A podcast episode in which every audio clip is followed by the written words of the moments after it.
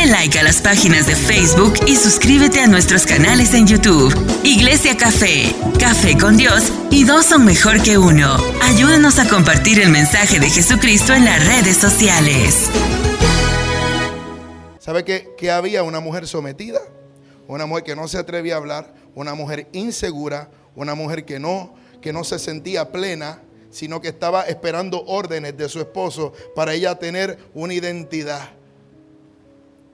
Ay, padre, están calladitos.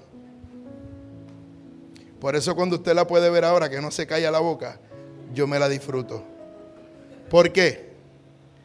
Porque antes la tenía sometida y antes era el que podía hablar era yo solamente. Y si ella hablaba tenía un problema en casa. Hello. Y el mismo que la... ¿Cuántos estuvieron ayer acá? El mismo que la destruyó con palabras. Yo no, yo no una, en una sila la pude alar y ella lo contó.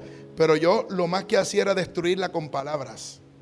Destruía su identidad, destruía su autoestima con cada palabra que yo le lanzaba, porque decía que ella no estaba en mi nivel. ¿Estoy hablando claro, sí o no? Entonces, como ella no estaba a mi nivel, ella podía hablar cuando yo le dijera, lo que yo le dijera y como yo se lo decía.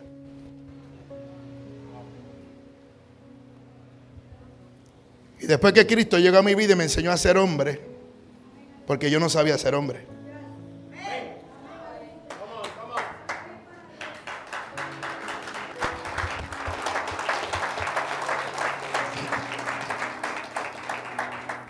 Tuve que aprender a ser hombre a través de la palabra de Dios. Y reconocer que yo tenía metida en un yugo y la estaba eh, eh, anulando, aún en su ministerio, la estaba anulando en sus capacidades como mujer y no estaba dejándola ser plena. Aleluya. Cuando Dios levanta al hombre, lo levanta como cabeza, diga cabeza. Pero la cabeza también debe ser el fundamento. ¿Alguien debe estar conmigo acá? Yo iba a cantar dos canciones, se las voy a cantar todavía. Oye, no es por nada, pero este hombre acá se parece a Carlos Delgado, el pelotero de Grandes Ligas.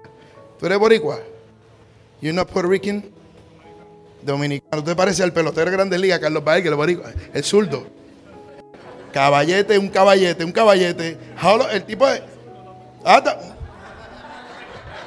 My God. Brother, tienes una pinta de pelotero de Grandes Ligas terrible.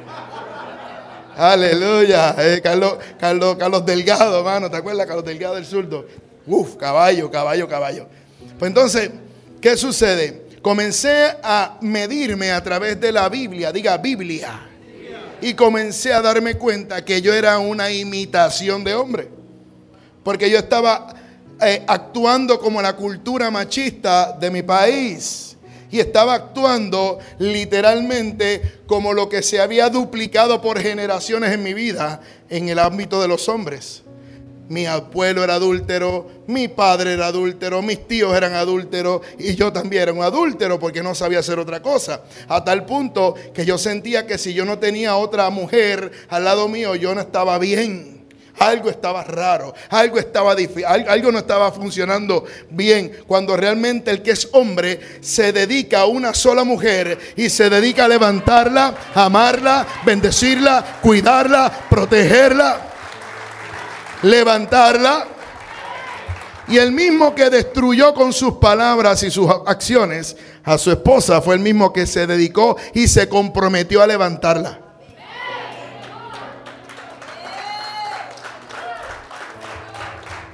Por eso seguí en el, pie forzado este. Porque mi esposa tú le dabas un micrófono y se desmayaba. Así como usted la ve ahora. Ahora hay que quitárselo.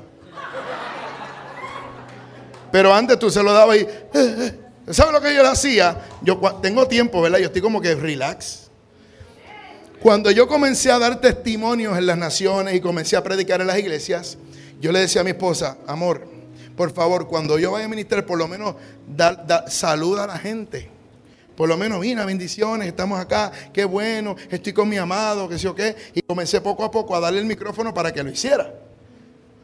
Después le decía, saluda, pero dame una palabrita corta ahí para que la gente, tú sabes. Entonces yo estaba al lado de ella siempre. Pero ya cuando comenzó a, levantarse y ya la vi un poquito más fluida, le hacía la maldad de irme al baño. Le daba el micrófono, dale mi amor, saluda. ¡Fua! Y me iba para allá. Me decía, tú, tú me dejaste eso ahí. Y yo ahí nerviosa. Y yo ahí con el micrófono. esa gente no la conozco. Y esa iglesia que tú me dejaste, tú eres loco. Yo no sé.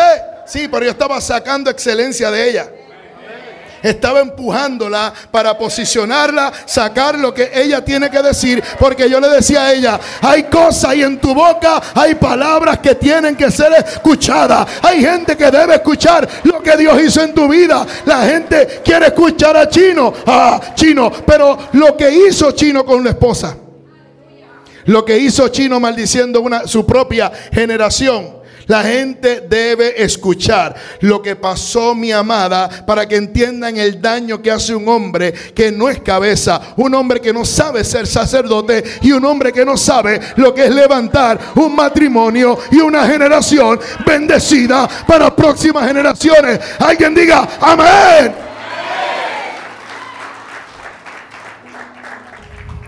El problema es que conocen mucha Biblia, pero tienen poco modelaje. Y me dicen, pastores, que yo creo. La Biblia dice que los demonios creen y también tiemblan.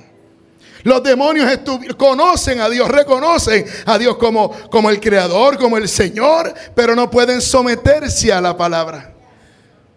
Pero no pueden ejercer, aleluya, ese oficio que Dios le dejó al hombre. ¿Alguien está conmigo? Y cuando una persona sabe mucha Biblia, y cuando una persona tiene dones y talentos, porque el talento te expone y el, eh, y el, carisma te conecta con gente. Aleluya. Pero el carácter de Cristo en ti es que sostiene todo tu ministerio, tu familia, tus hijos y todo lo que viene. Alguien diga conmigo amén. Si no lo haces así, eres otro Satanás en la iglesia. Satanás se conoce la Biblia. Satanás tiene, eh, tenía esa gracia, ¿sí o no? Belleza, podemos decir hasta carisma, pero no podía someter, no se pudo someter. Cuando un hombre no cumple con su rol y no se somete al Dios Todopoderoso, pero sabe mucha Biblia, es tremendo demonio que va a maldecir a todo el que toque. ¿Alguien está conmigo? Por eso no solamente se enfoque en el conocimiento, es necesario. La palabra dice que el pueblo perece por falta de conocimiento, ¿sí o no? Pero cuando una persona tiene conocimiento puede manipular a otro. Puede manipular a sus hijos, puede manipular a su familia, puede meterlo en un yugo opresor. Pero no tiene modelaje y tus hijos van a odiar a la iglesia. Tus hijos van a odiar el Evangelio. Tus hijos van a repeler todo lo que represente a Dios. Porque tú eres el representante de Dios en tu casa. Y lo que ellos reconocen como representante está corrupto.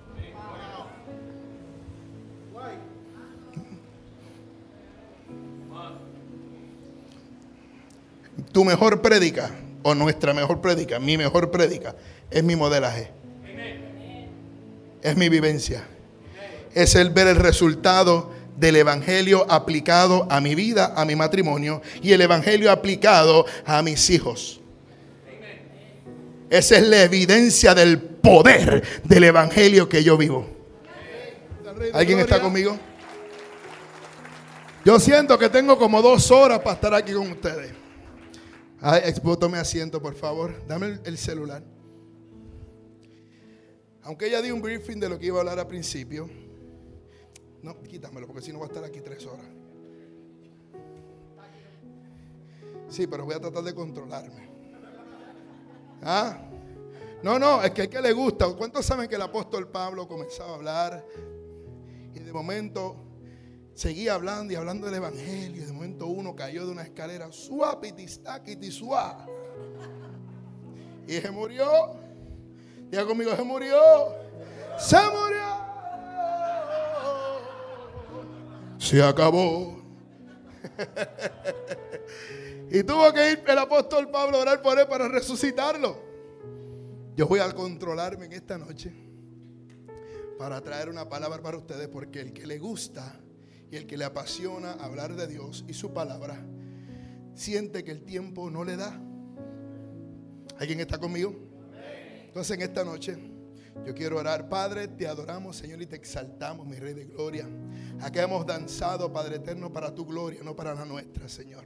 Hemos exaltado tu nombre, hemos danzado, te hemos adorado, Señor. Estamos acá, Señor, gozoso. Te pido que tu Santo Espíritu en este momento tome total control y dominio de mi vida, de mi boca, de mi ser. Que cada palabra que salga de mi boca sea sazonada con tu Espíritu, mi Rey de Gloria, y que mi humanidad no sea estorbo para ti.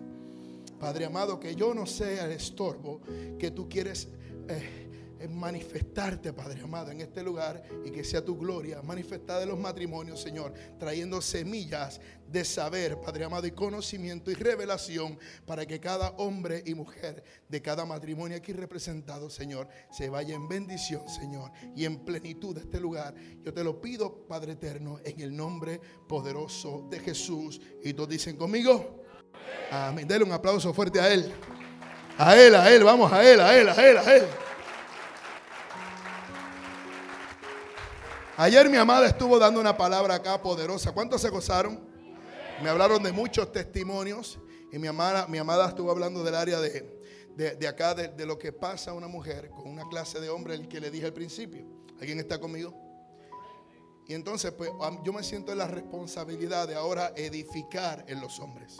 ¿Alguien está conmigo?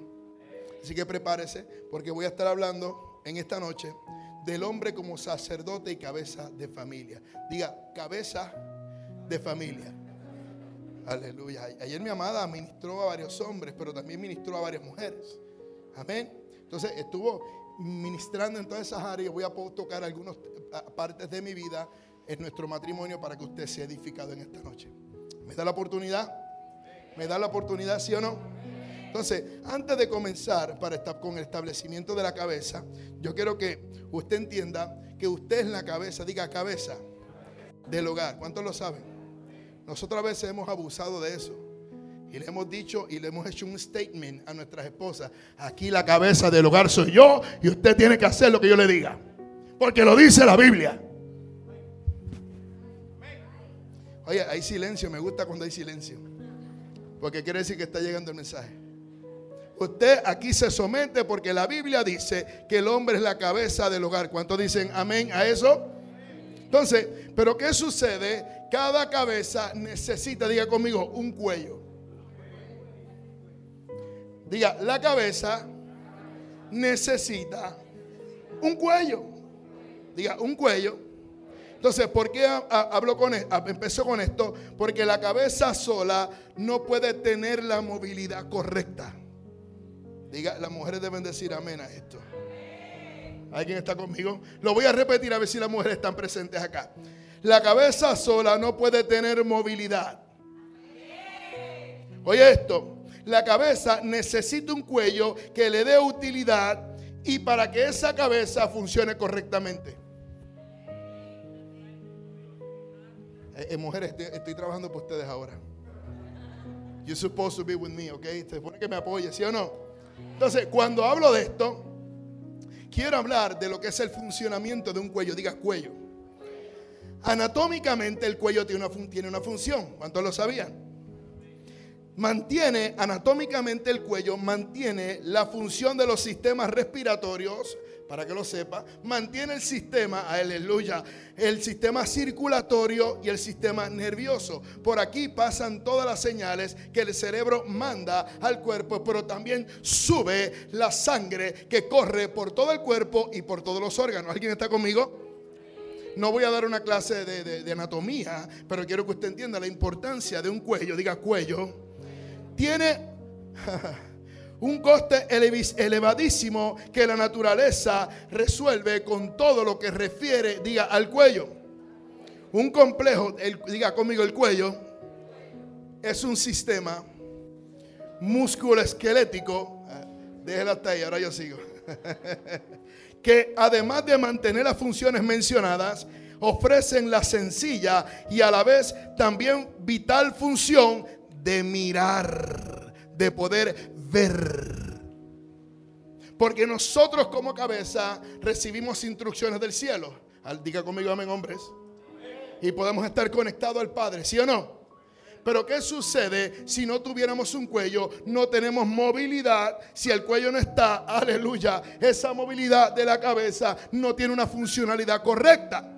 Y dice que si el cuello tiene, le da la capacidad a la cabeza de mirar. Quiere decir que la mujer también tiene la capacidad de ver lo que el hombre no puede ver. Ah, mujeres, estoy aquí. Mujeres, estoy aquí.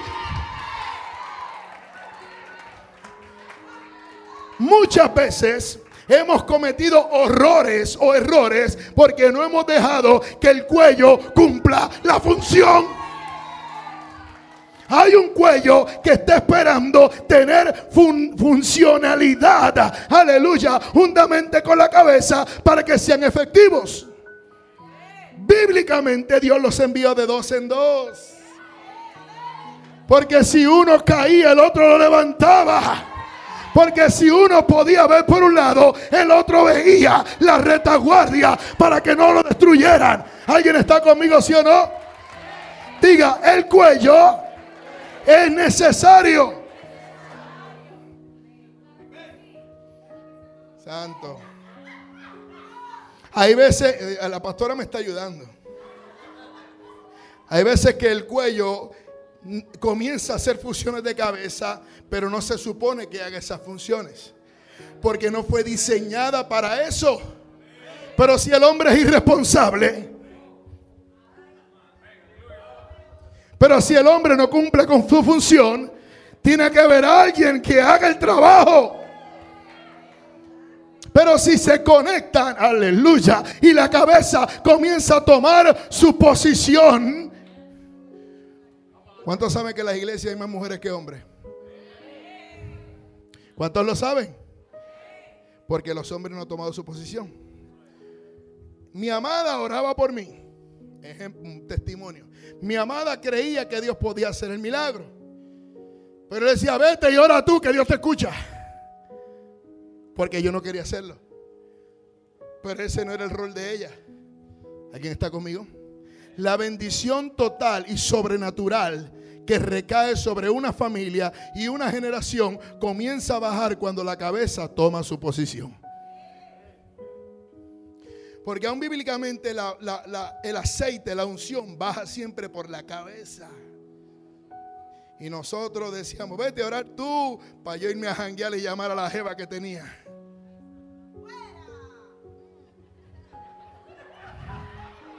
¿Alguien me está entendiendo? Vete a orar tú, que mientras tú te vas a orar, yo me voy a dar los palos con los panas. Vete a orar tú, porque mientras tú oras, yo me voy a jugar billar con los panas ahí. Puedo ligar a las mujeres, puedo darme cuatro palos. ¿Puedo hacer... ¿Alguien está conmigo? ¿Cuántos lo hacían además de ellos? No, no levante su mano. No quiero codazo, no quiero cantazo, no quiero pellizcos acá, aleluya. ¿Alguien está conmigo? Entonces, ¿qué sucede? Este, este rol del cuello es necesario en el cuerpo. La mujer es necesaria y Dios está restableciendo el llamado de la mujer en la iglesia. Aquí los hombres no aplauden, pero aplauden las mujeres nada más.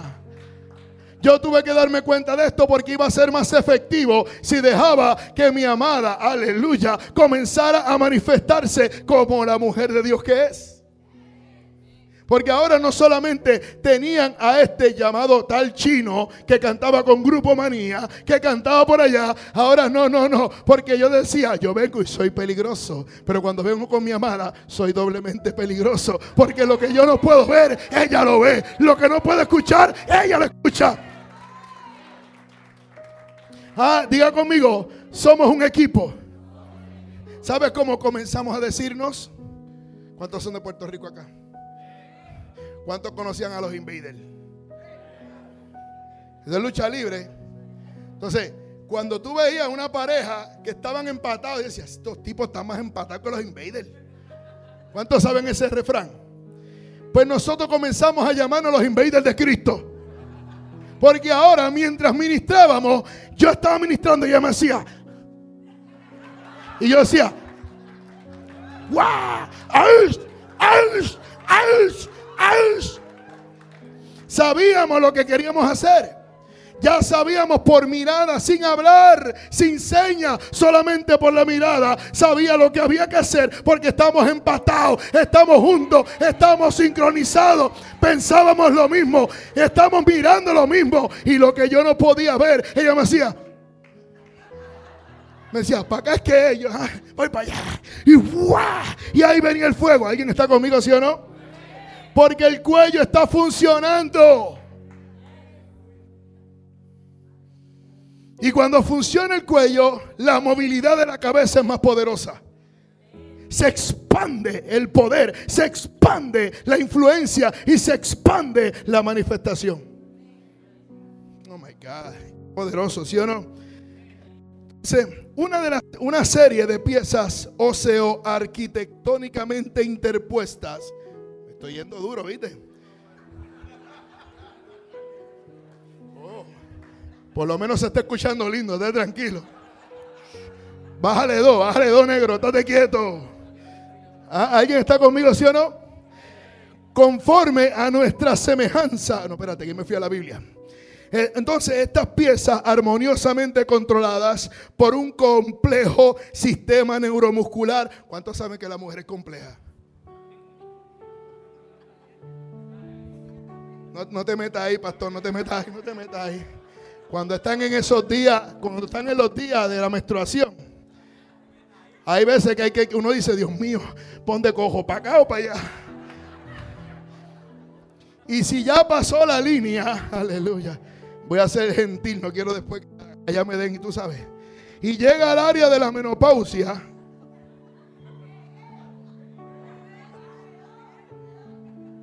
Ahora las hormonas están locas. Ahora te mira y hace. ¿Y tú y qué hice ahora? ¿Por qué hice? No he hecho nada. No he hecho nada, por favor, ten misericordia. Ah, usted se está gozando en esta noche. ¿eh? Entonces, ¿qué sucede? Ahí debemos nosotros entender por amor y suplementar su necesidad biológica para que ella pueda funcionar correctamente. ¿Cuántos saben que el amor se transforma? Lo que le gustaba a ella a los 18 años ya no le gusta lo mismo a los 40 ni a los 50. El color favorito de ella cambió. Usted se ríe, pero es verdad. Los gustos de vestir ya no son los mismos. Y tú tienes que reenamorar a tu amada. Oye, volver a conocer a tu amada. ¿Alguien está conmigo? volver a encontrar su gusto para poder tener una relación, aleluya, gloriosa y amada. ¿Alguien está conmigo? Ahora, si hay un lack, un, faltar en el área de sus hormonas, pues vamos a trabajar el área de las hormonas, ¿sí o no? Porque a usted también le va a faltar la testosterona, papi. ¡Au! ¡Au! ¡Au! Y si no eres responsable con tu cuerpo, después te va a pasar factura. Hello. Esta parte hay que hablarla en la iglesia. Yo no, esto no es parte del tema, no sé por qué estoy metiéndome aquí, pero gloria a Dios. Entonces, hay áreas que hay que suplementar nuestro cuerpo para que funcione correctamente.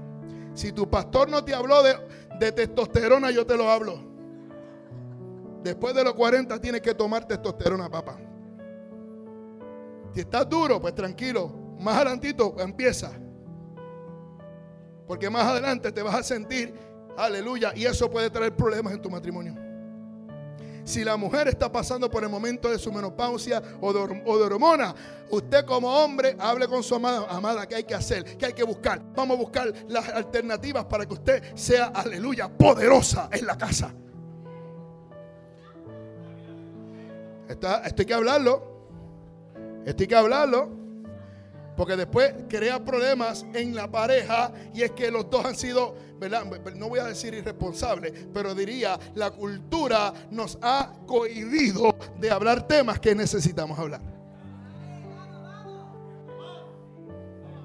Baby, ¿cómo te sientes, chacho? No sé, las hormonas me tienen loca, tranquila, vamos a ver qué es lo que, qué es lo que se puede buscar para acá. Bueno, usted lo tiene que hacer porque si no, no vas a sobrevivir. Y cuando cambia el matrimonio, usted tiene que buscar estrategias para que su matrimonio se mantenga estable. Venga para acá.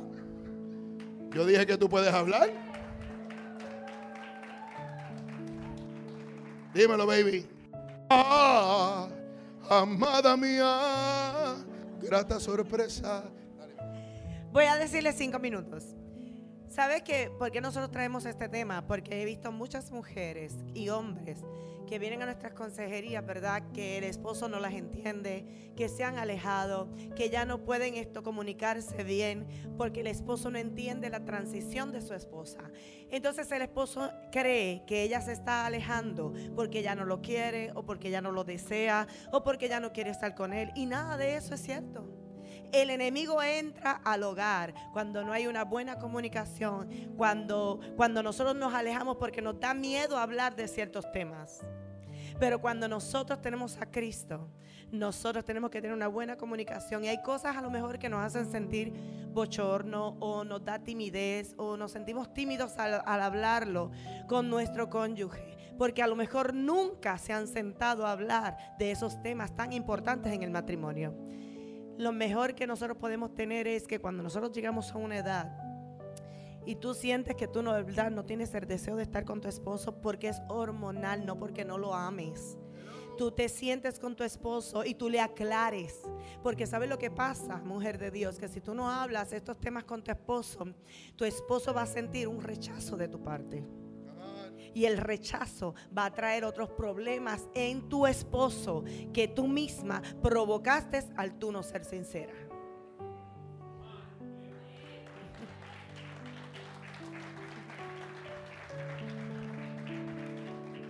Te hablo porque el Señor, ¿verdad? En, este tiempo para nosotros es bien importante.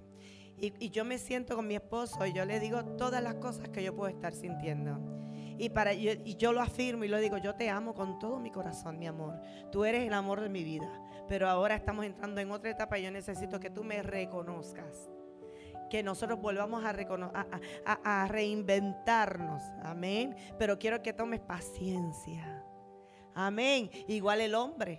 El hombre llega en unos momentos en tu vida donde a lo mejor tú estás cambiando y tu esposa no te atreves a comentarle a tu esposa que a lo mejor tú no estás funcionando como antes. Son cosas normales de la vida.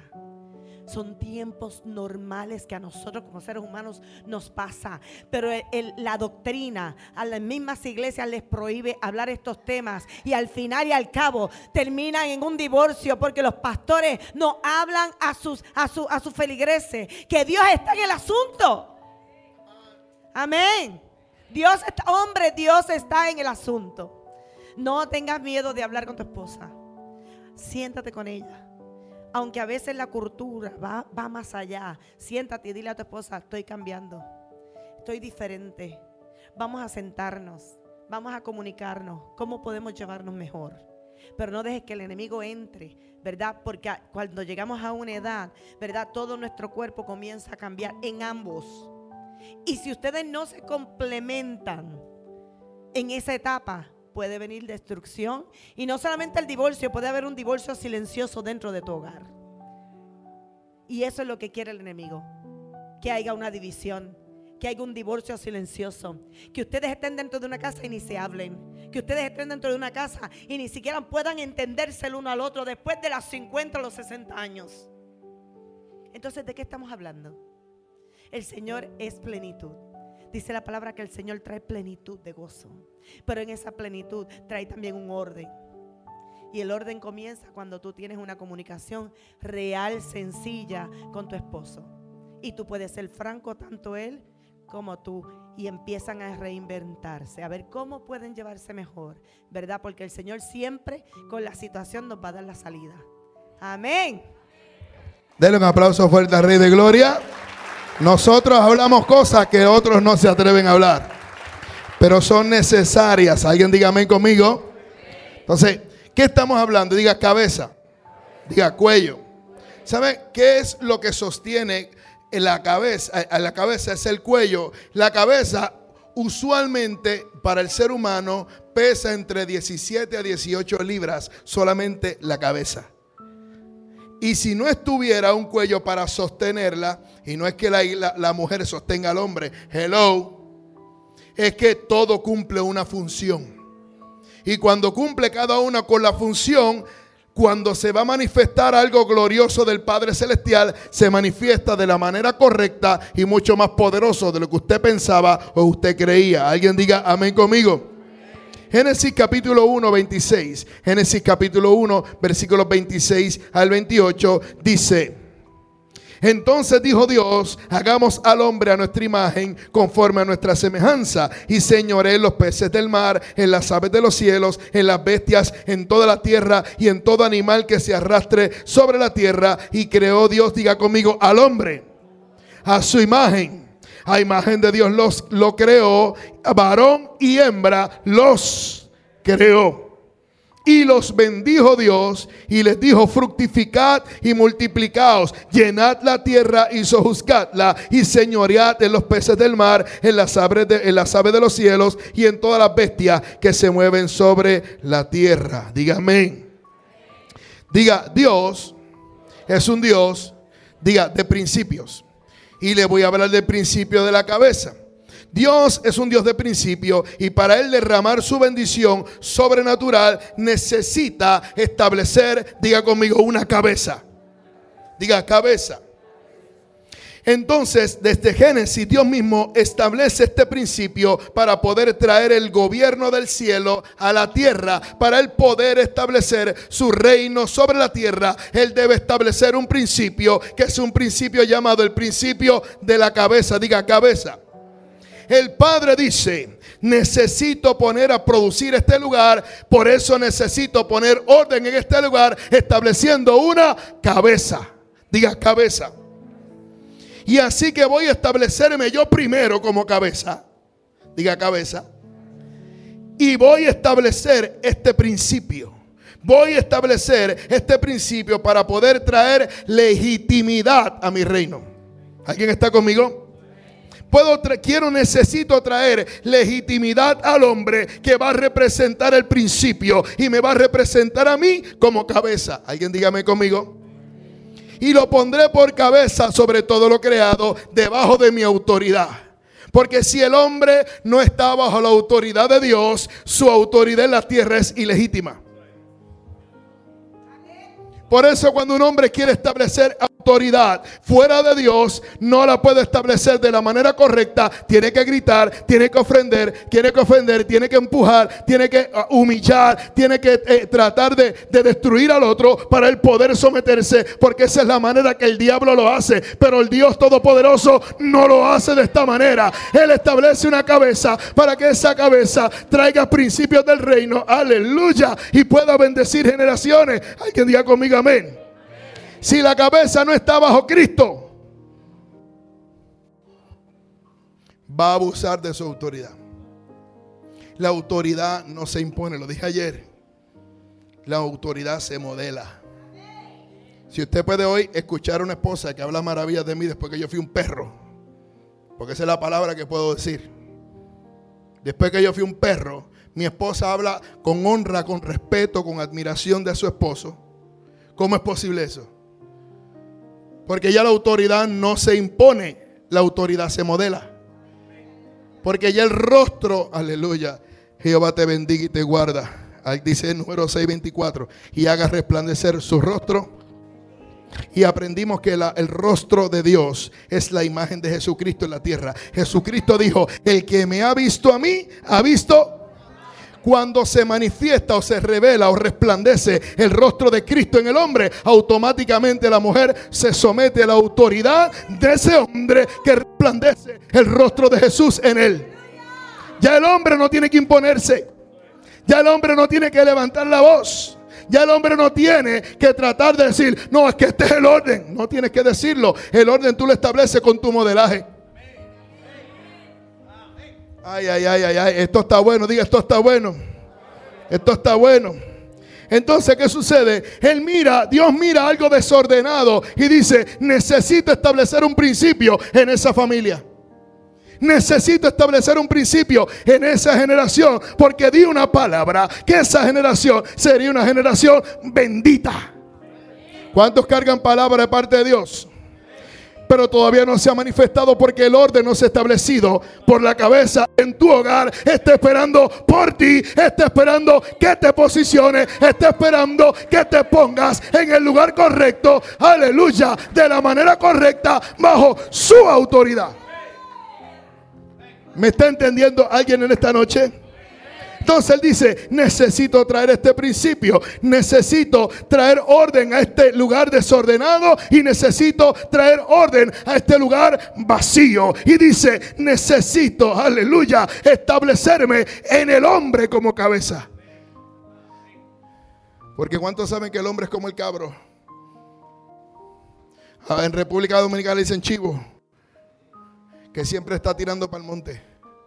La naturaleza humana del hombre siempre está tirando a hacer lo malo. Siempre está tratando de buscar la manera de irse por el ladito y deslizarse, ¿sí o no? Pero Dios dice, necesito traer orden. Necesito a este lugar desordenado, a este hombre desordenado, a este hombre vacío de mi presencia. Necesito establecerme en él para poder bendecirlo en sobremanera. Aleluya, que explote el diablo como psiquitraque. Hombres, no me miren mal, por favor. Estoy predicando palabra de Dios. ¿Alguien está conmigo? Entonces Dios dice, tengo que poner a producir este lugar, pero necesito alguien que me represente y alguien que represente autoridad y alguien que represente cabeza, diga cabeza. ¿Alguien está conmigo? Entonces Dios dijo, tengo que poner a alguien que me represente y voy a poner, diga conmigo, a Adán. Diga, Adán. Diga, pone a Adán. Génesis capítulo 1, versículo 2 dice, y la tierra estaba desordenada y vacía. Dios ve esto y envía su espíritu primero para producir movimiento. Porque Dios primero comienza a mover. Yo no sé si usted sabe mi testimonio, pero cuando yo estaba, abandoné a mi esposa, abandoné a mis hijos, me fui a la calle a vivir la vida loca, no como Ricky Manti por si acaso. ¿Estamos claros? Me fui, a, me fui a lo loco. ¿Alguien está conmigo? Pero ¿qué pasa? Había algo que necesitaba suceder y el Espíritu Santo viene a confrontarme en una noche en ese apartamento. Y decía, ¿qué rayo pasa aquí? Yo no era cristiano, yo era católico. Entre comillas, porque tampoco iba a la iglesia. Y decía, ¿qué rayo me pasa? Que no estoy viendo cosas, estoy escuchando esto, ¿qué pasó aquí? Dios mío. Y es que el Espíritu de Dios estaba produciendo movimiento, diga, movimiento para que él poder hacer algo nuevo, necesitaba producir un movimiento. Me lleva a un espejo y me, me hace encontrarme y me revela el espíritu que me estaba poseyendo. Porque el espíritu que posee un hombre adúltero, lujurioso, fornicario, se llama el espíritu de lujuria.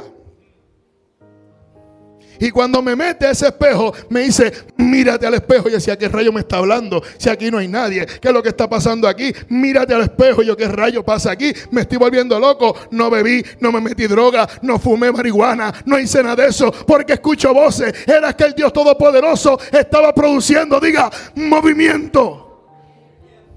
Me lleva al espejo y me dice, mírate a los ojos. La Biblia dice que los ojos son el espejo del alma. ¿Cuántos lo sabían?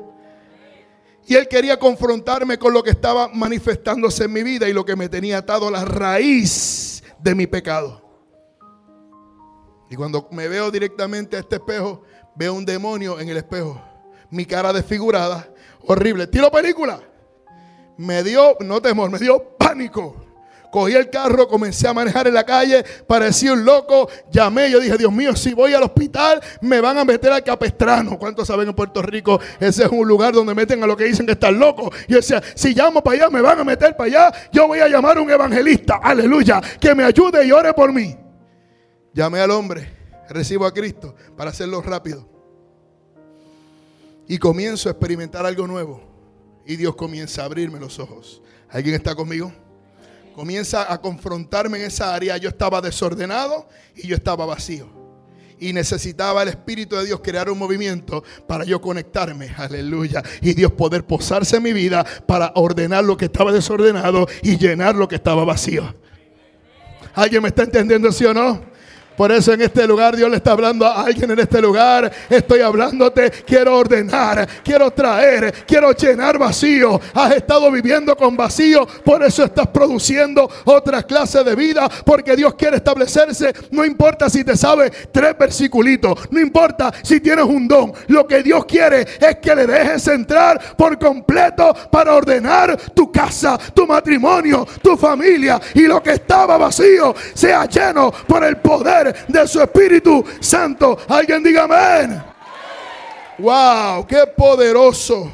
Wow, dice, oye, cuando hay una cabeza, se establece en un lugar, la bendición del Padre fluye sobreabundantemente. Donde hay una cabeza, Dios puede multiplicarlo todo y después lo mire. Dice, ahora digo que eso es bueno. ¿Alguien está conmigo? Y ahora por cuanto hay cabeza, se establece el orden y Dios puede crear. Pues hay una voz de autoridad.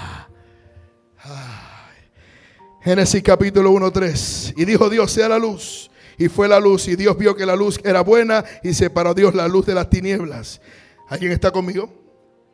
Cuando Dios entra, yo le voy a decir esto por experiencia propia. Yo estoy cogiendo hasta aquí con, una tranquilidad terrible, así que me, me aguanto un ratito más. Cuando usted recibe a Cristo, la vida de Dios se mete dentro de ti. Y ese gobierno de Dios se establece dentro de ti. Dice la Biblia que el espíritu del Hijo se mete a tu espíritu y de tu espíritu hay un clamor que dice Abba y dice Abba, aleluya. Y ahora eres adoptado, diga, soy adoptado por el espíritu del Hijo y ahora, ahora recibo la paternidad del Padre. ¿Alguien está conmigo? Y ahora soy heredero y juntamente coheredero juntamente con Cristo. ¿Cuántos lo saben? Diga conmigo, pero escuche esto. Usted ha vivido por emociones y sentimientos basados en un alma. Y tu alma ha estado gobernándote por mucho tiempo.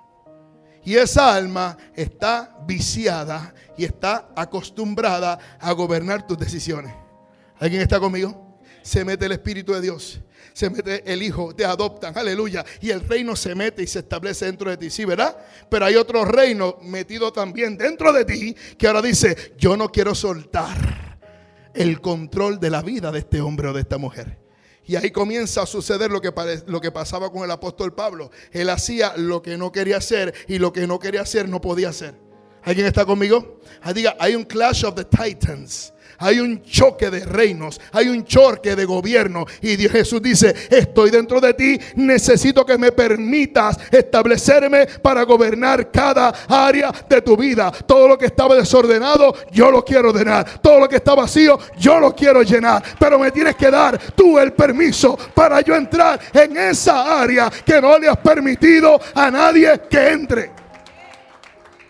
El área que usted no le entrega a Jesús y al Espíritu Santo es el área donde Él no te gobierna. Hay cosas que usted no ha querido soltar y no se las ha entregado a Jesús y por eso no has tenido la libertad completa. Porque hay áreas donde Él no gobierna. Todavía gobierna tu alma, tus decisiones y tus decisiones. Y Jesús dice, yo quiero ser el Señor todo de ti. Yo quiero todo de ti. Dice, está bien, yo te entregué todo menos esto.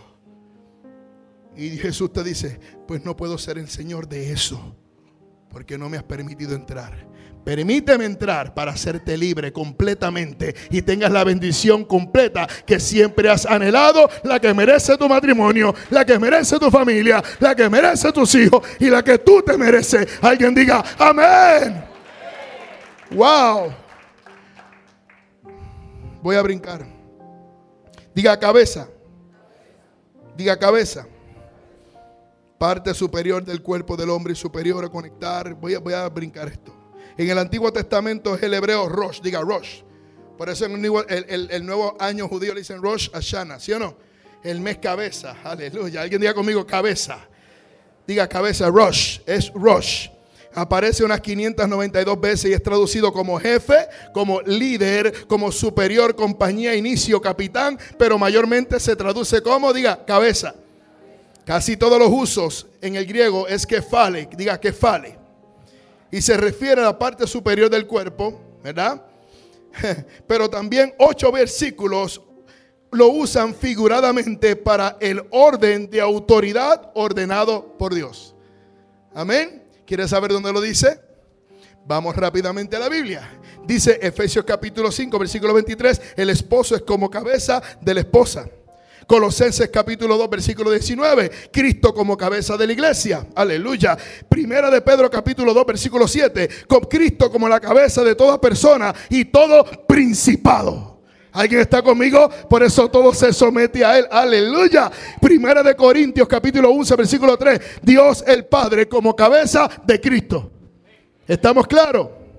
Deuteronomio 28, 13. Estoy dando ahora Biblia. Te pondrá Jehová, diga conmigo, por cabeza. Usted fue diseñado para estar encima. No para ser un mendigo. No para ser uno que esté mendigando nada, porque Dios te llamó para que te ordenes, para que comiences a traer el orden de Cristo a la tierra. Pero mientras Él trae el orden, Él te bendice, Él te pone en lugar de altura, Él te pone en lugares de eminencia y Él te pone en lugares de respeto. ¿Por qué te hablo esto? Te dije ayer que el hombre, aleluya, tiene dos necesidades básicas. El hombre usted lo respeta y se siente seguro. A nosotros no, tenemos que escuchar la chuchería de las mujeres. No, que tú eres ay, mi amorcito. Ay, es más, nos hace mucho eso y hacemos. Y esto está como, como que uno se siente incómodo, ¿sí o no? ¿Cuánto le pasa a los hombres? Pero, pero que su esposo usted sepa que lo respeta, usted se siente seguro. No, mi esposa me respeta, ya sabe. Yo no tengo que alzar la voz, yo no tengo que hacer nada. Yo solamente digo, más, tranquila, está bien, tranquilo. Ahí diga, respeto. Usted le da eso al hombre, se siente seguro, diga seguro. Pero si usted lo quiere tener como Superman en su casa, si usted lo quiere hacer sentir como King Kong, el rey de la jungla, admire a su esposo y deje saber que usted lo admira. Tú eres mi amado, yo te amo. Dios mío, como tú no hay nadie. Gloria a Dios. ¿Alguien está conmigo?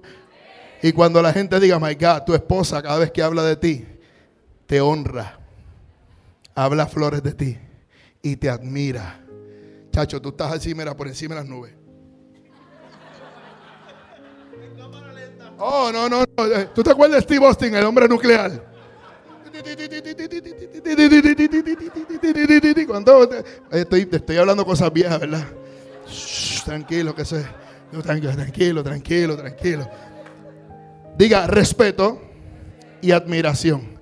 Mujeres, si usted hace eso, va a tener a su amado siempre enamorado. ¿Alguien diga conmigo amén? Entonces dice Deuteronomio 28:13, te pondrá Jehová por cabeza y no por cola, estarás encima solamente y no estarás debajo si obedecieres los mandamientos de Jehová tu Dios que yo te ordeno hoy para que los guardes y los cumpla. Diga, yo fui creado para estar encima y no debajo. Diga amén. Ay, Padre, esto está bueno. Seguimos. ¿Cómo se bendice? Cuando hay una cabeza establecida, puede bendecir a sus hijos. Tiene el poder para bendecir y para ungir. Si va a aplaudir, aplaude fuerte. ¿eh? Cuando yo fui enviado al ministerio, a mí mis apóstoles, mis pastores, todos me, ordenaron, me, oraron. Y yo dije, gloria a Dios, pero yo necesito que también mi papá natural ore por mí. Porque cuando Él ore por mí me voy a sentir completamente bendecido. A veces menospreciamos a nuestros padres naturales. Y tu padre natural también tiene una bendición que te va a completar. Usted carga una bendición que tu hijo necesita. Usted carga una bendición que tu esposa necesita. Porque ahora tú estás operando en legalidad, bajo autoridad en Cristo, por orden y llenando cada vacío que los separaba. ¿Alguien está conmigo?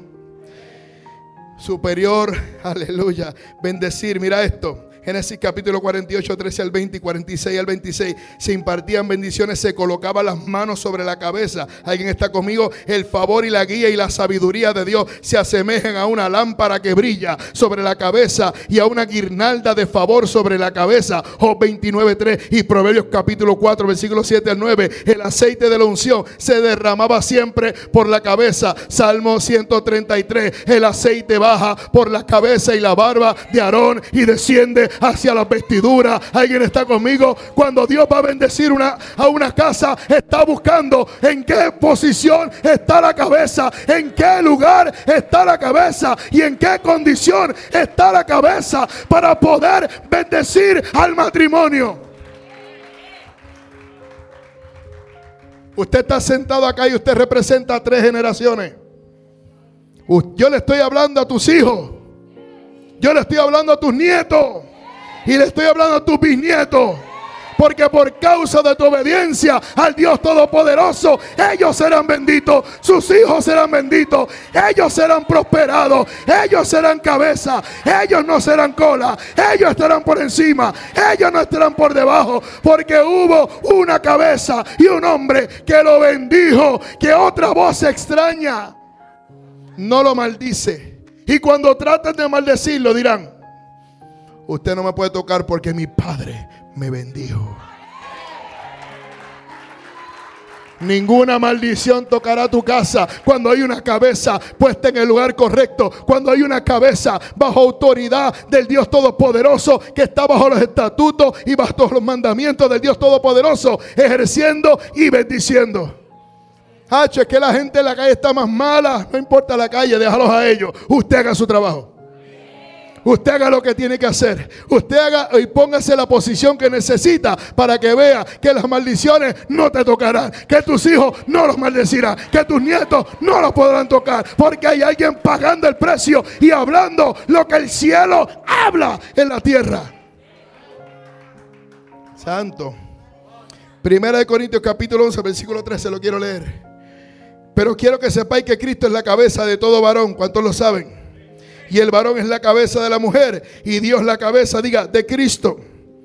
Hay, tres hay niveles de autoridad, perdón, y hay un orden establecido por Dios, porque todo lo que no tiene cabeza está en desorden. Si tu matrimonio todavía tu esposo no se ha posicionado, ay Padre, yo no quiero ser malo acá. Yo no quiero ser, eh, ¿verdad? Ese que eh, te quiere derrumbar tu imperio en tu casa. No, no, no, no, no. Yo lo que quiero es traer el orden del cielo a tu casa. Ayudarte a establecerte correctamente para que lo que no, has podido, no habías podido lograr, lo puedas lograr. ¿Alguien está conmigo? Dios necesita establecerse, sacar el desorden de la casa, porque tus hijos y aún la sociedad está esperando por ti. La iglesia que tiene matrimonio saludable es una iglesia saludable. La sociedad que tiene matrimonio saludable es una sociedad saludable. El país que tiene matrimonio saludable es un país saludable y bendecido. Por eso están atacando a la familia. Por eso están atacando a los matrimonios. Por eso están atacando la identidad. Porque si sacan del lugar a Dios en la familia, destruyen el país entero y lo controlan.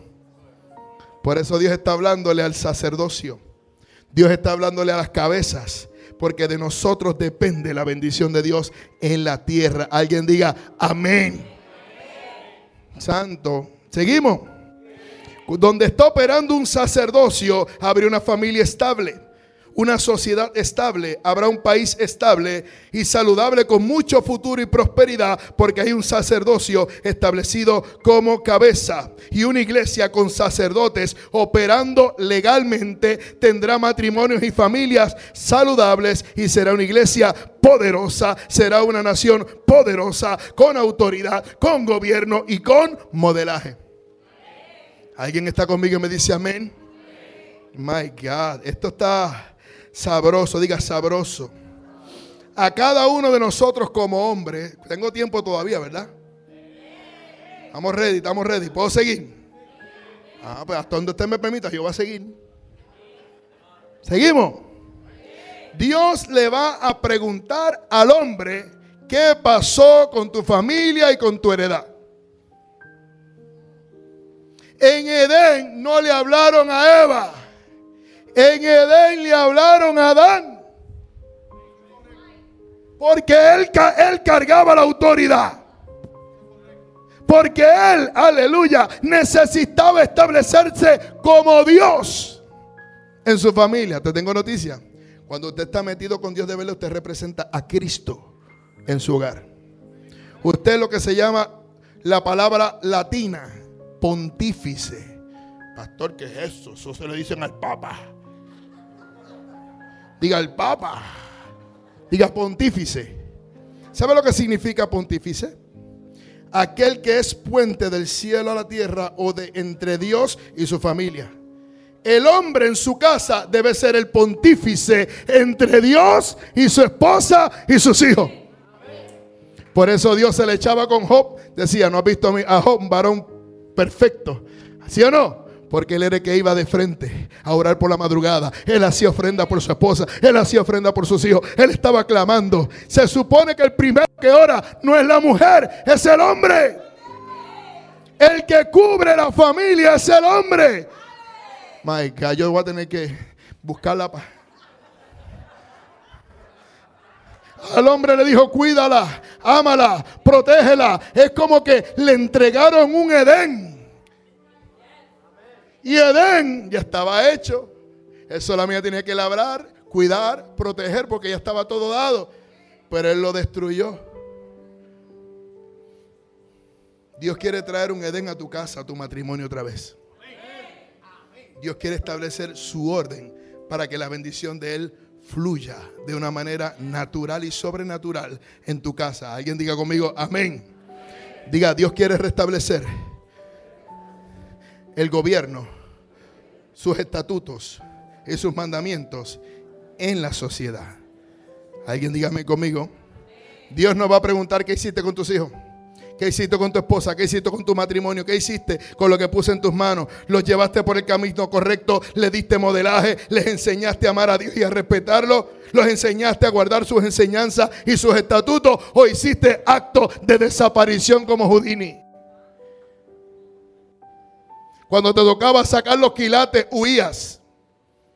Cuando te tocaba no solamente, no, yo hay que se meta con mi familia, lo exploto. Le meto cuatro puños y cuatro tiros. Ah, sí, cualquiera, papito. Pero cuando usted te metes en el espíritu a orar, pagas un precio. Para otros pareces un bobo. Pero el reino está diciendo, estoy reconociendo una cabeza. Estoy reconociendo una autoridad. Estoy reconociendo un sacerdote. Estoy reconociendo mi hijo que está pagando el precio para que su generación sea bendita. ¿Dónde están esos hombres? Ya se olvidaron. ¿Dónde están los hombres? Ah, ¿verdad? Que dos o tres no vinieron ayer. Ese es el grito de los hombres acá. Digo, el que yo siempre traigo. Dice, ¡au! ¡au! ¡au! ¿Dónde están los hombres? ¿Y las mujeres dónde están? Es que siempre ganaban las, ganaban, ganaban las mujeres. Aquí donde están los hombres. ¿Y las mujeres dónde están?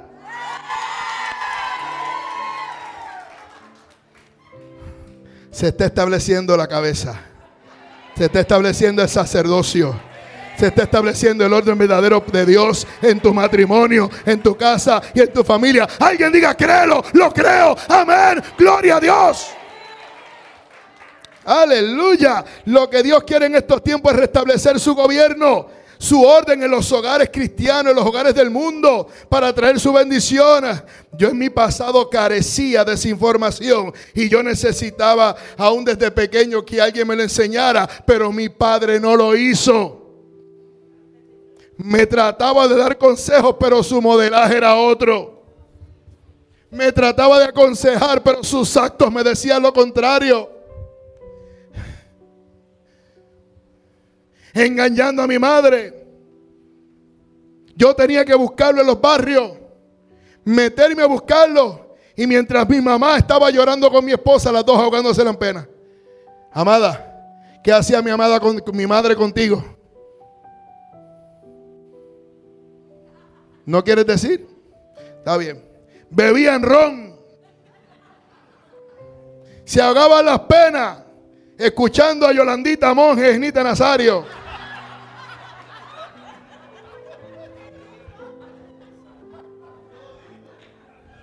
¿Alguien está conmigo? ¿Por qué? Porque los dos hombres que se supone que la respetaran, que las amaran, que las valoraran, estaban en la calle a lo loco con otras mujeres.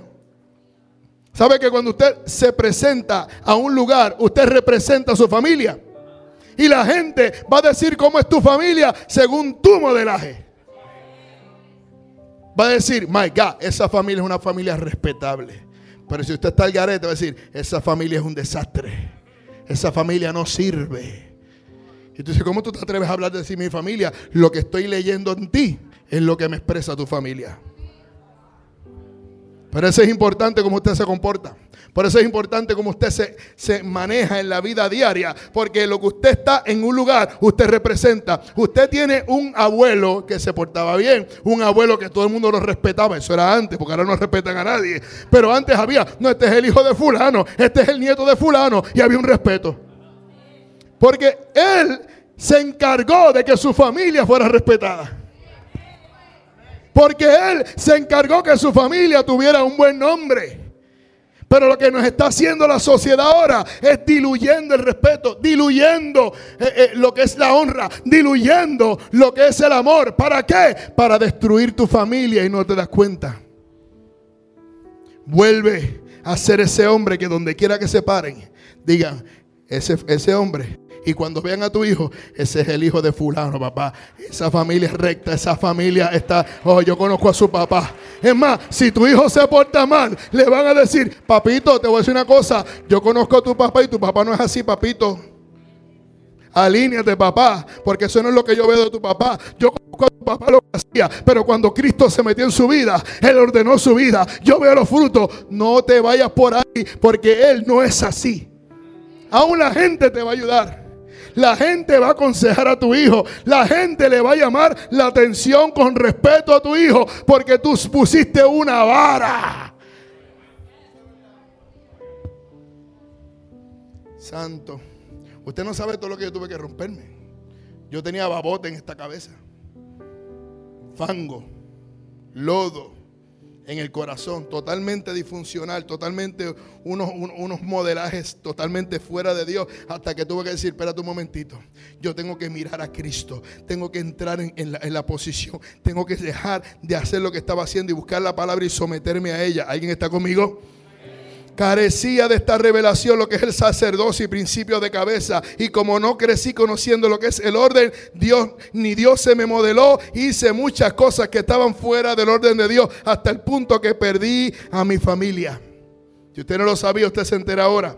Mis hijos me despreciaron. Mi esposa no quería saber de mí porque todo lo que recibían de su cabeza era maldición. Todo se dañó todo ese daño podemos hacer nosotros cuando estamos fuera del orden de Dios y no ejercemos el sacerdocio. Y para colmo, nosotros como hombres queremos comparar a nuestra esposa con nuestra madre. Es que mi madre cocinaba así. Y yo quiero que tú lo hagas así. Es que mi madre me, me, lavaba la ropa así y me hacía así.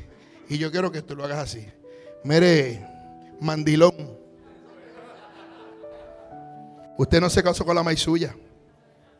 Si usted quiere estar con su madre, váyase para casa de su madre.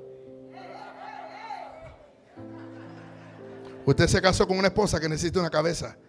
Necesita un sacerdote. Necesita un hombre que la respete, que la ame, que la valore y que le dé su lugar. Necesita alguien que, esté presente delante de ella y le haga tener honra. ¿Alguien está conmigo, sí o no? ¿Dónde están las mujeres? ¿Dónde están las mujeres? No busques que tu esposa sea tu madre. Usted no se casó con su madre, usted que se casó con otra persona que es su esposa. Pare de compararla y honrela a su esposa. Valórela, ámela y respétela como ella es. Porque te está dando lo mejor de ella. Y si tú cambias y si tú te transformas en esa cabeza, en ese hombre, realmente como Dios lo establece, ella te va a dar lo más excelente que todavía no lo has visto. Los mejores días de tu matrimonio se acercan. Las mejores noches que has tenido están a punto de explotar. ¿Alguien está conmigo, sí o no? Ay, santo. ¡Au! ¡Au! ¡Au! Aleluya. Diga sacerdocio. El hombre como cabeza del hogar es un sacerdote. Y esto está en el libro. Si no se lo han llevado esta noche, tienes que llevárselo. Yo dedico un, capítulo totalmente a esta área del sacerdocio. Póngala acá por acá, por favor. Está ahí en la esquina, por favor, antes de irse, lléveselo. Y si sabe de una pareja que estén en un caos, usted dice, tengo un regalo para ti. Esta es la historia de Chino, que era más malo que un de gas. Sí, tírame, tírame a mí el fango, tírame a mí, yo me, yo me dejo. Mira, tengo este chacho, tú tienes que leer esto. Ese tipo era malo. Pero Dios lo restauró. Dios lo rescató. Y ahora el tipo es pastor. Yo no sé cómo Dios hace esas cosas, pero el tipo es pastor. Yo no sé por qué le dio con ponerse loco ahí. Seguimos. Llévatelo, porque ahí escribe su esposa y escribe sus hijos de cómo él era antes y cómo vino Cristo y lo transformó. Y hay, uno, hay un cuestionario que te va a ayudar con tu matrimonio. Léelo para que veas que si Dios lo hizo con ese tipo, dígame, usted dígame tipo si quiere. Pero que alguien sea bendecido. Porque ya mi, mi reputación no, no es nada. La reputación de Cristo es levantada cada vez que alguien ve la historia de un hombre restaurado y levantado por el poder de la sangre de Cristo. Alguien diga amén. Aleluya. Seguimos. Él diga sacerdocio. Un sacerdote es un mediador entre Dios y su familia. Debe representar a su familia ante Dios y ante su familia. Debe ser el que presenta las ofrendas y los diezmos.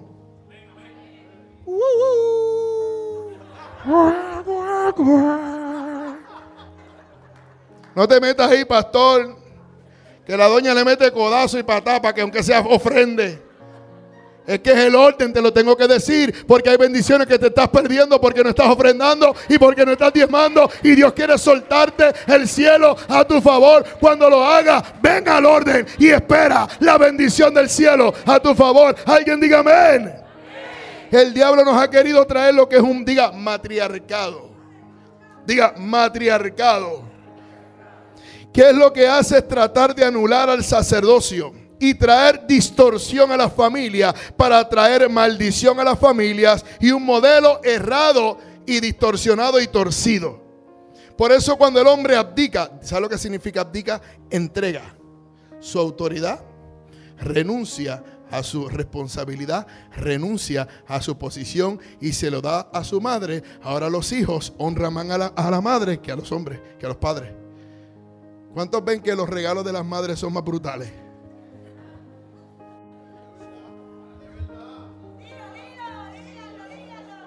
Hombre, estoy bregando para nosotros ahora. Estoy jugando, para el equipo. Estoy cogiendo el bolazo. Estoy cogiendo el bolazo. Honra a, a, las madres, ¿sí o no?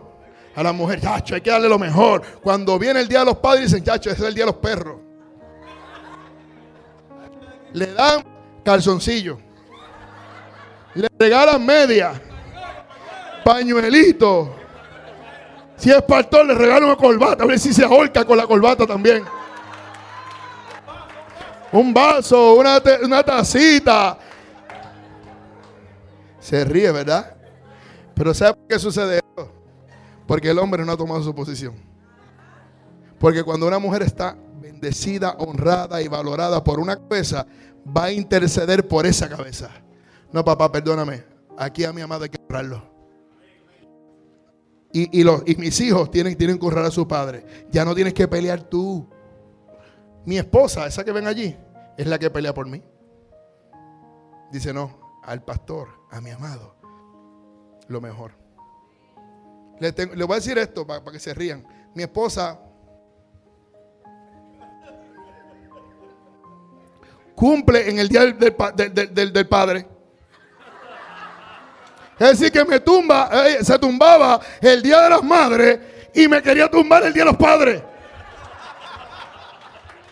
se ríe, pero yo he pagado el precio, papi. El 17 de junio. Y esos son los días de de los Padres.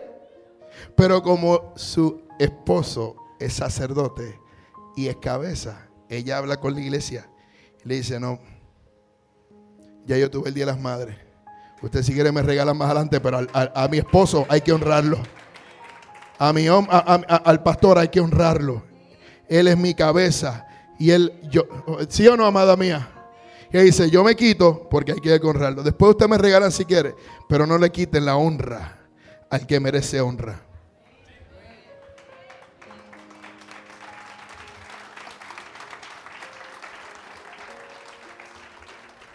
Seguimos. Otra definición del sacerdocio es la dedicación a una profesión o a un trabajo con gran empeño y fidelidad. El diccionario Strong, la palabra en hebreo es kohen, diga kohen. Y significa el que oficia, el sacerdote actuante, el ministro principal. Y la raíz es kahar, que significa el, el que media, el que consagra, el que ejerce ministerio, el que ministra y representa sacerdote. Todo eso hacemos nosotros, hombres. ¿Dónde están los hombres? Ahí se quedaron calladitos porque aquí viene la responsabilidad. Para recibir todo lo demás hay una responsabilidad, hay que pagar un precio. ¿Cómo es? Ahí es que, au, au, ¿sí o no? Tacho, este hombre es tremendo hombre de Dios. Predica de una manera, unos dones terribles. Llega a la casa, maltrata a la esposa, le habla malo, la ofende, le mete patada, la denigra. ¿Sabe qué es eso? Un demonio. Sabe Biblia.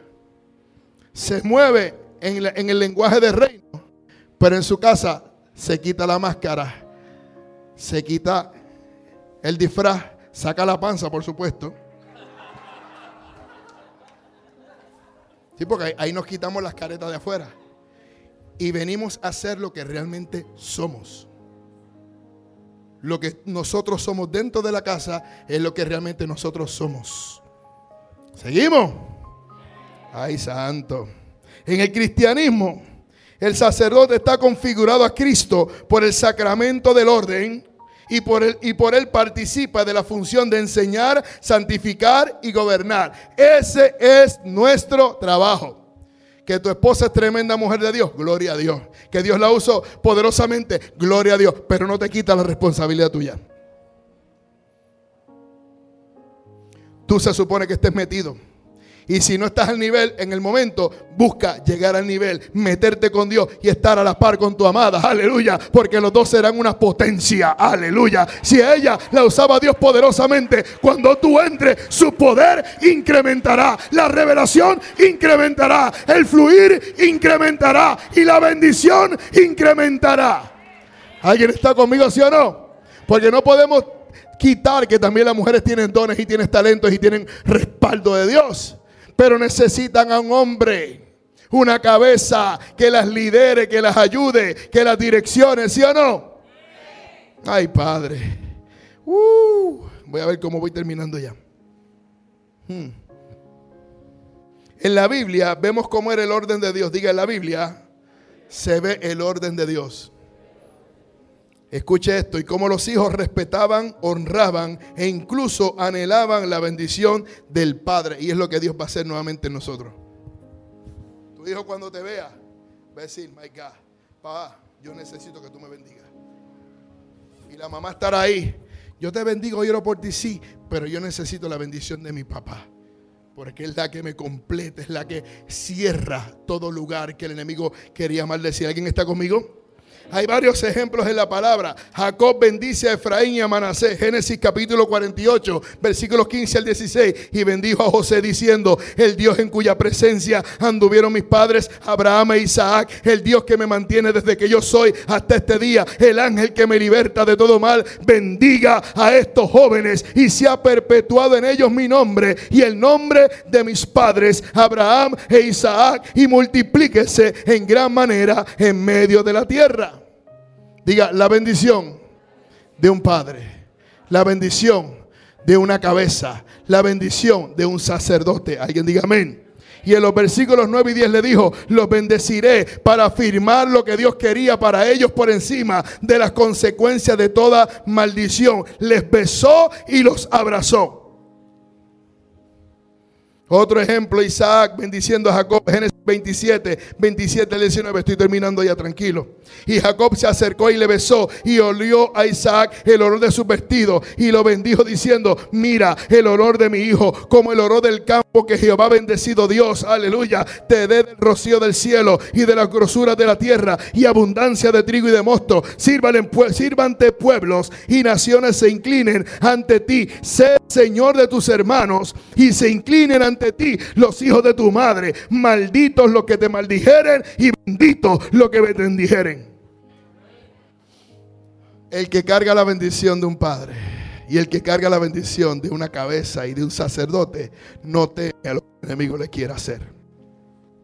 Aleluya enseñanza de los padres bendiciendo a sus hijos, rompiendo y quebrando cualquier maldición que pudiera alcanzarle. Aleluya. Cuando nosotros estamos bajo ese principio de cabeza, ejerciendo el sacerdocio y bendiciendo a nuestros hijos, mira como Dios piensa de nosotros. Génesis 18, 19, porque yo sé que mandará a sus hijos. Dios comienza a confiar en ti, porque Él sabe que ahora tus hijos, tú los bendecirás y tu generación le dará honra y gloria al Padre Celestial. ¿Alguien está conmigo? Porque yo sé, dice Dios, yo sé que Él mandará a sus hijos. Yo sé que Él le hablará a sus hijos y a su casa después de sí que guarden el camino de Jehová, haciendo justicia y juicio para que haga venir Jehová sobre Abraham lo que había hablado acerca de Él. ¿Alguien está conmigo? Wow. Voy a terminar. Hay gente que está cargando maldiciones generacionales. Hay gente que está cargando maldiciones de sus padres. Hay gente que está cargando maldiciones de sus abuelos como yo las cargaba. Y Dios te está diciendo que esta noche voy a romper esa maldición. Ya basta de cargar y duplicar maldiciones en tu vida y en tu matrimonio.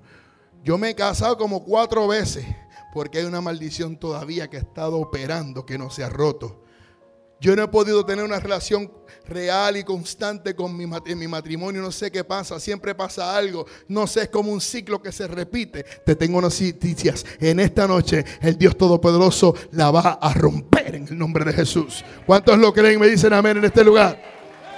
Wow. Mi esposa trató de quitarse la vida. A los que no vinieron ayer. Por causa de mis loqueras. Mi esposa se tomó un pote de pastillas para acabar con su vida porque ya no podía con el sufrimiento, con la desesperación y la ansiedad que le causó el que se supone que la protegiera, la amara y la cuidara. Y oraba creyendo que Dios podía hacer un milagro. ¿Alguien está conmigo? Mis hijos me rechazaron, se lo dije. Casi dos años tuve que pedirles perdón a mis hijos porque ya nadie creía. Porque ya aquel que ha cometido tantos errores, su palabra no tiene peso. Tu palabra ya no vale. Tu palabra es validada con tu modelaje, tu palabra es validada con tus hechos. Y ya los hechos estaban anulando cualquier palabra que yo decía, porque ya mi palabra no tenía peso. Cuando un hombre carga peso en su palabra, es que carga testimonio, es que está cargando ya un peso que le costó, carga marcas. Te tengo noticia, cuando comienzas a hacer el camino de Dios, sí desarrollarás marcas, sí pasarás por procesos, pero cada marca representa un rango que se te añade al momento que conquista cada proceso que pasa en tu vida, cada proceso que pasa en tu matrimonio, esa marca. Por eso Cristo cuando resucitó, resucitó con sus marcas, porque era la evidencia de que Él había derrotado la muerte, el pecado y la maldición. Él cargaba el rango con Él. Aquí hay hombres que en el día de hoy van a levantarse en rango en este lugar, porque tomarán posición. My God. Si hubiera un pianito sería una bendición. Porque Dios le está diciendo, ríndete a Dios, a los hombres de este lugar. Póngase en pie, por favor. No tienes un pianito o algo que sea ahí bajito, por favor. Dios le está diciendo a los hombres, ríndete a Dios en esta noche. Quiere hacer algo nuevo con ustedes. Quiere hacer algo nuevo contigo. Tu matrimonio necesita de ti. Tu matrimonio, tu familia, tus hijos, tus generaciones necesitan de ti. My God. Levanta su mano al cielo, cierre sus ojos. El Espíritu Santo Dios está acá. Me ha traído a este lugar a darte una palabra. Pero más que eso, a hablarte de lo que funcionó. Y soy la evidencia del poder de Dios en mi vida y en mi casa. Wow. Todos tenemos momentos difíciles que nosotros mismos a lo mejor hemos provocado y otros que llegaron porque Dios tenía que movernos porque si no, no lo hacíamos. My God. El Espíritu Santo de Dios está acá. Yo voy a cerrar con mi esposa con algo hermoso, pero tengo que completar lo que comenzó ayer. Primera de Samuel capítulo 30, versículos 4 al 9. Vino pues David con los suyos a la ciudad y aquí que estaba quemada y sus mujeres y sus hijos e hijas habían sido llevados cautivos. My God. Yo no sé qué está cautivo en tu casa. Si hay heridas que tú mismo has causado a tus hijos o que lo que ha pasado tu matrimonio, tu matrimonio ha, tocado el corazón de tus hijos. No sé lo que está roto, no sé lo que está funcionando incorrectamente. Pero el Espíritu Santo en esta noche me está diciendo, diles, que así como David en un momento tuvo un momento de crisis y habían sido llevados cautivas su familia, su esposa, sus hijos, él lo que hizo fue clamar al cielo. Dice entonces David y la gente que con él estaba alzaron su voz y lloraron hasta que le faltaron las fuerzas para llorar. Las dos mujeres de David, Ainoam, Recita y, y Abigail, que fue de Nabal, el de Carmel, también estarán cautivas. Y David se angustió mucho porque el pueblo hablaba de apedrearlo, pues todo el pueblo estaba en amargura del alma, cada uno por sus hijos y por sus hijas. Así estaba mi matrimonio en amargura, en desesperación. El alma le desfallecía al punto de que mi esposa trata de suicidarse. Ya no podía con las situaciones. Ya no podía con las faltas de respeto. Ya no podía con la, con la humillación. Ya no podía con lo que estaba sucediendo. Y había desesperación. En esta noche el Espíritu de Dios viene sobre ti. En esta noche el Espíritu Santo viene sobre cada hombre de este lugar y matrimonio. Han pasado por momentos difíciles pero dice la Biblia que David se fortalecía en Jehová su Dios. Y dijo David al sacerdote Abiatar, hijo de Ahimelech, yo te ruego que me acerques el efod. Y Abiatar acercó el efod a David. El efod representa vestiduras sacerdotales. Porque necesitaba en un momento de crisis. Usted no necesita llamar a su amigo. Usted no necesita llamar a su familia. Usted necesita clamar al cielo ponerse en la posición correcta y ponerse la vestidura que le toca a usted. Tomar responsabilidad y decir, desde hoy en adelante, tomaré mi posición de cabeza. Y desde hoy en adelante, tomaré mi posición de sacerdote. Levante su mano al cielo, el Espíritu Santo está acá. Y David consultó a Jehová.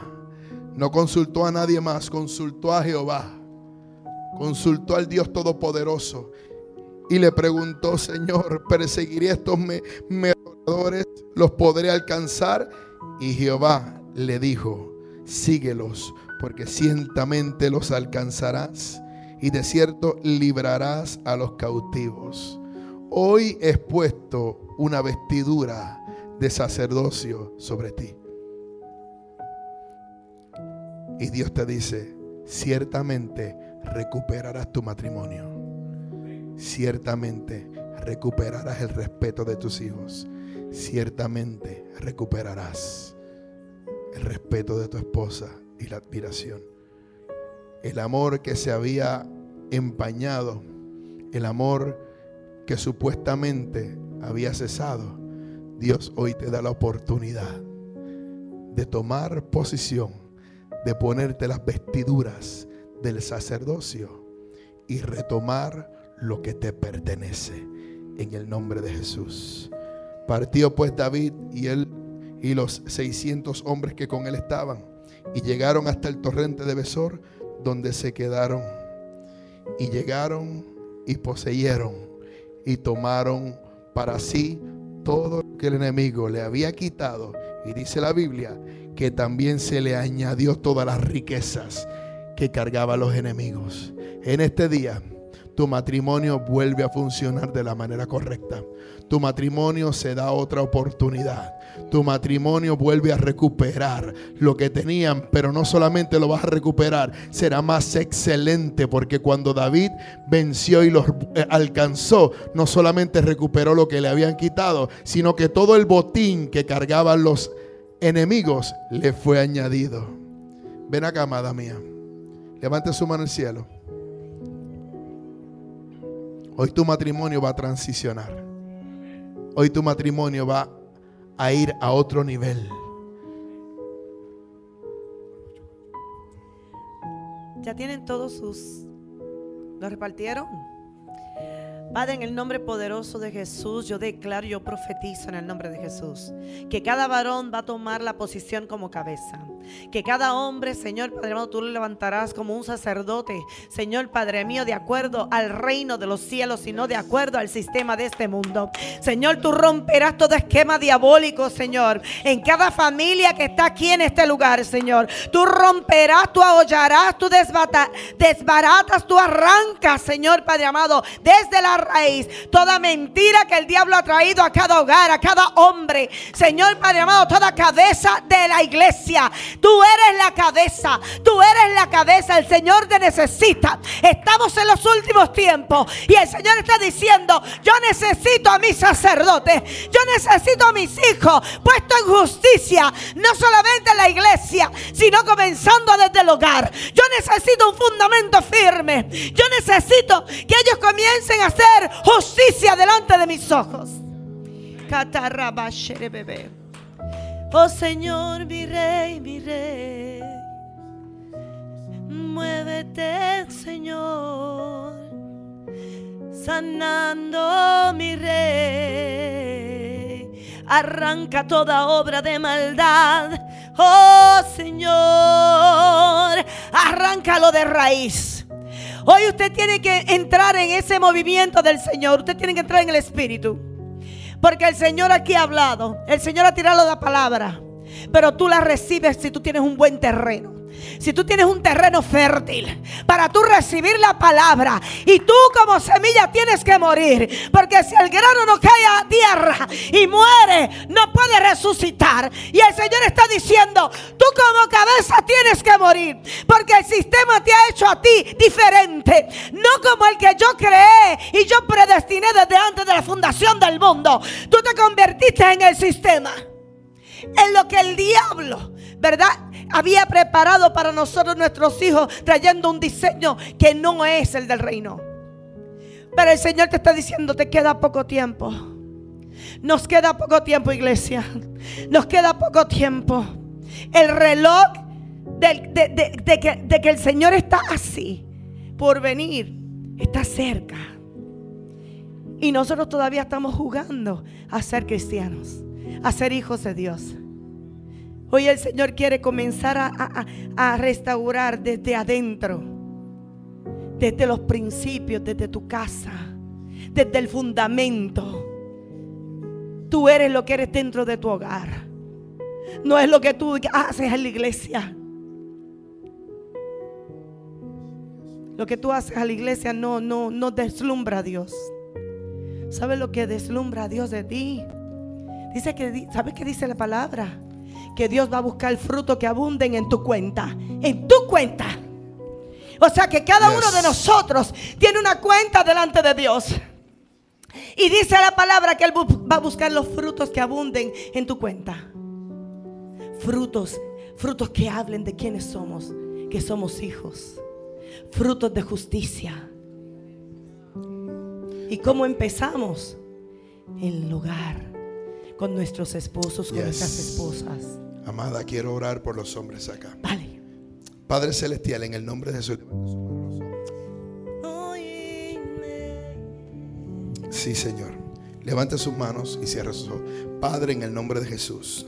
Me pongo delante de ti en esta noche, Padre amado, intercediendo por cada hombre y cabeza del hogar en este lugar, Señor. Padre, en el nombre de Jesús te presento a cada cabeza, Señor. Te presento a cada sacerdote, mi Rey de Gloria, en esta noche, Señor. Yo te pido en el nombre de Jesús que añadas gracia y favor, Señor. Y fortalezcas cada área de sus vidas, Padre amado. Y les des la capacidad y el poder de ellos tomar su posición, Padre. Yo oro por cada hombre, cabeza del hogar y sacerdote, que hoy se coloca su efod hoy se coloca su vestidura sacerdotal y toma su posición y toma su autoridad en su casa, en su vida, en su matrimonio, con sus hijos y con sus próximas generaciones, Padre. En el nombre de Jesús yo los bendigo en esta noche, Padre. Dale like a las páginas de Facebook y suscríbete a nuestros canales en YouTube. Iglesia Café, Café con Dios y dos son mejor que uno. Ayúdanos a compartir el mensaje de Jesucristo en las redes sociales.